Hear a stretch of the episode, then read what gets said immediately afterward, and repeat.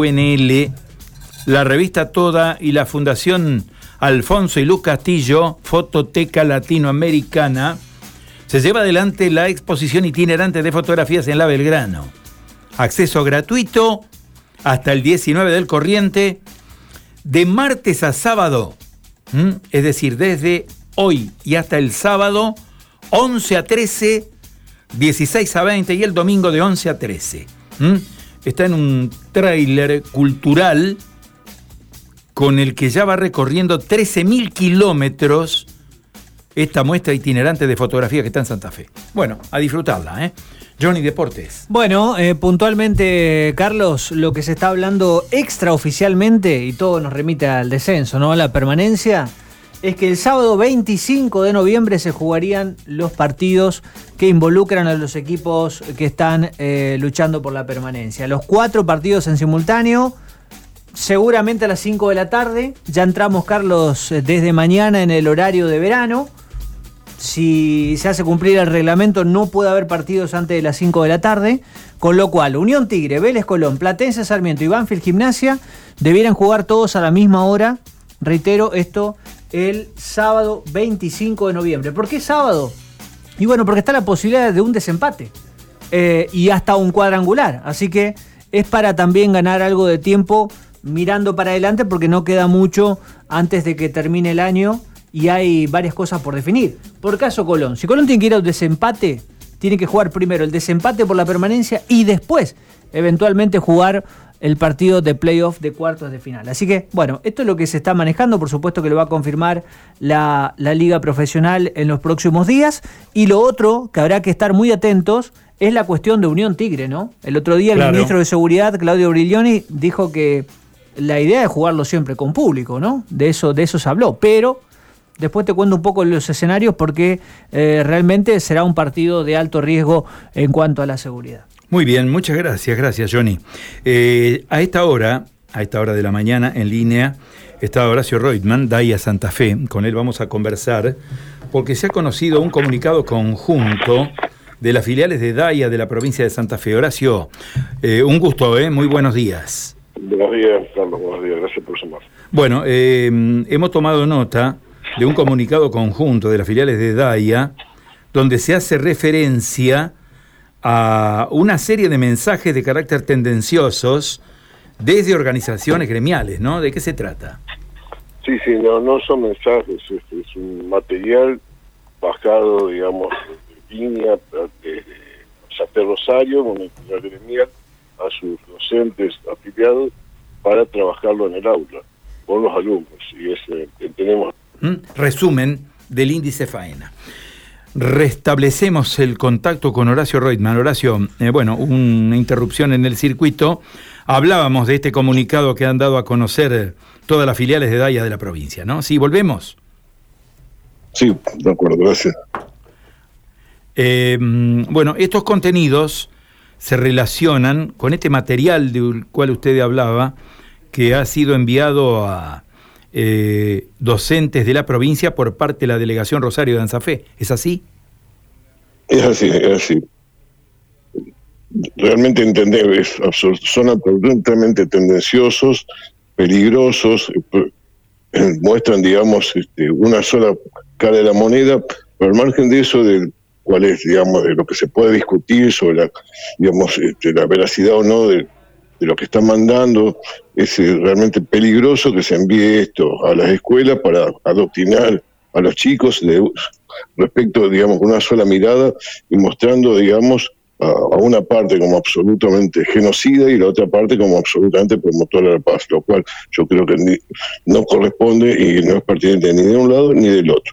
Es un conflicto muy peligroso es un conflicto muy realmente este, que tiene un entramado realmente difícil de entender con una mirada, digamos, occidental y judeocristiana. Y aparte de eso, creo que es tendencioso y no vemos que se haya hecho una, digamos, capacitación, una concientización de la misma manera con muchos de los conflictos que hay en el mundo. Únicamente se toca este conflicto y realmente nos llama la atención. Más aún en un ambiente muy peligroso a nivel mundial, con respecto al crecimiento del antisemitismo en las escuelas y en las universidades, y, realmente, con un comienzo de crecimiento del antisemitismo en, las escuelas y universidades de nuestro país, lamentablemente algo realmente que no veíamos desde hace muchísimo tiempo. Eh, Horacio, uno, eh, frente a la complejidad de algunos temas de la política internacional, entiende que estas cuestiones deben ser analizadas con un profundo conocimiento de cada tema. Ustedes lo que interpretan desde DAIA es que hay eh, conocimiento e intencionalidad del tema o que hay desinformación sobre lo que es un conflicto que tiene una, una enorme complejidad en el Medio Oriente. ¿Cuál, cuál es la, la, la evaluación que hacen ustedes de este tema? Yo creo que hay una mezcla de desinformación y de intencionalidad creo que hay algo parte de una cosa y parte de la otra.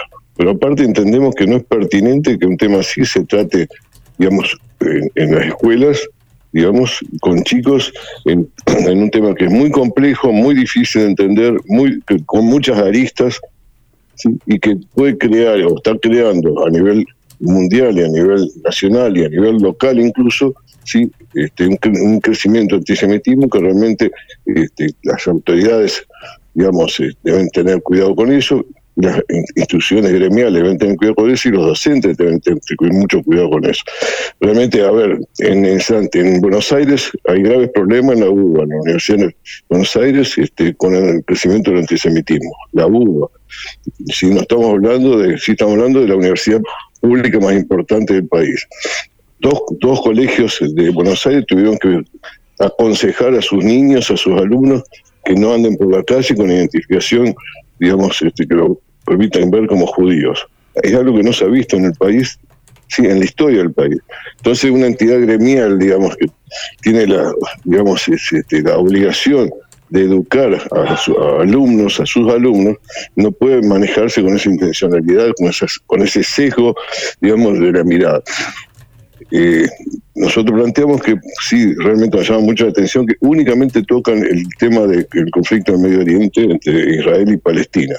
Sí, no digamos, no hace ninguna mención a la matanza del 7 de octubre, digamos, realmente que escapa a cualquier viso de racionalidad. Sí, este, no toca, digamos, y no nunca hemos escuchado hablar de otros conflictos. En, en Siria han muerto 500, han asesinado 500.000 personas ha habido desplazamiento de 6 millones de personas, no se han manifestado, no se manifiestan sobre el conflicto de Rusia y Ucrania. Únicamente tocan y con mucha profundidad el conflicto este. Realmente no entendemos y, realmente necesitamos que nos lo expliquen. Pero al margen de eso entendemos sí que esto es, digamos, lo que se baja a los alumnos, es una, este, es una política del Estado argentino, de la provincia argentina, el Ministerio de Educación. No puede ser tomada por alguna institución gremial, por más importante que sea. Claro, independientemente de la cuestión gremial, uno entiende también, Horacio, que hay en el ámbito del Ministerio de Educación organismos de supervisión, estamentos de supervisión técnica respecto de los contenidos que se dan en las aulas, ¿no? Y me parece que esto eh, debería revisarse con mucho cuidado. Eh, es un tema de enorme complejidad, es un tema que requiere conocimiento fundamentalmente y es un tema que antes de llegar al alumno o antes de llegar al docente debería ser examinado también, ¿no? Indudablemente, creo que esa es responsabilidad y, ámbito que le corresponde al Ministerio de Educación. Así se lo hemos reclamado, digamos, al Ministerio, digamos, porque realmente es su responsabilidad, responsabilidad incluso del gobierno de la provincia como ente máximo de supervisión de cuáles son los contenidos que se bajan a los alumnos en, el aula de las escuelas provinciales. Pero por eso hemos solicitado esto, hemos este, repudiado este programa de digamos, propuesta pedagógica, supuesta propuesta pedagógica que no trae, no pone nada en favor de la paz, simplemente creo que está únicamente fomentando odio en una sociedad que realmente es lo único y lo último que bueno, se nos interrumpe el final. Eh, igualmente, eh, le agradecemos a Horacio Reutemann eh, por este contacto que hemos tenido desde Daya Santa Fe, en un comunicado que suscriben Daya Rosario, Daya Santa Fe, Daya Rafaela y Daya Ceres, vinculado con esta actividad que lógicamente involucra a áreas tan, pero tan decisivas como son las de la educación.